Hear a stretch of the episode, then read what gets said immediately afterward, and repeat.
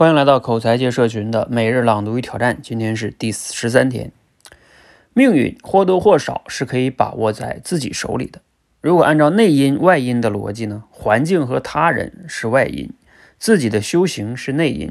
在外因既定的情况下呢，内因起作用；在内因既定的情况下呢，外因起作用。作用的量变会导致质变，物极必反。至于哪些能够改变，哪些不能够被改变，在哪些时候能够被改变，以及既定的部分是由什么决定的，其实并无太大所谓。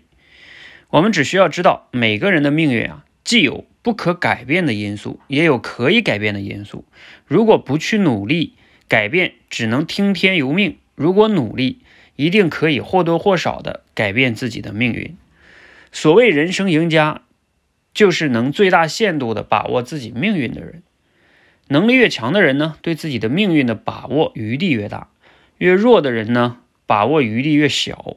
最弱的人呢，没有选择的余地，只能苦苦挣扎求生，坦然接受命运中不能改变的，努力改变能够改变的，欣然接受一切过程。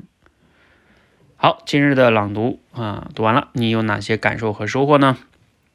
那我们今天的思考题是：看了今天的短文啊，给你哪些思考？啊，你看你都看过哪些？即使身处逆境，依然能够把命运掌握在自己手中的人呢？呃，我印象中最深的是三个哈。之前一个是尼克胡哲，就天生就没有四肢，这个大家都知道了啊，不多说啊。还有呢，像之前车见说家上，我经常在社群里分享的崔万志，也是天生身体就有残疾哈。但是起码还能走哈。我前段时间看到一个更让我震撼的是，呃，就是这个人叫罗网吉，你们可以去网搜上搜一下哈。他大家都知道，另外一个人就是霍金非常出名是吧？就是他得了那个渐冻症嘛，后来从二十几岁开始就身体不断的萎缩啊，后来只能一个手指头动，然后坐在轮椅上，成为了一个伟大的物理学家啊。但是霍金他还相对来说算幸运的，为什么？因为他起码还有十二十来年之前是健康的，也就是他少年啊、青年啊、儿童时期是是健康的啊。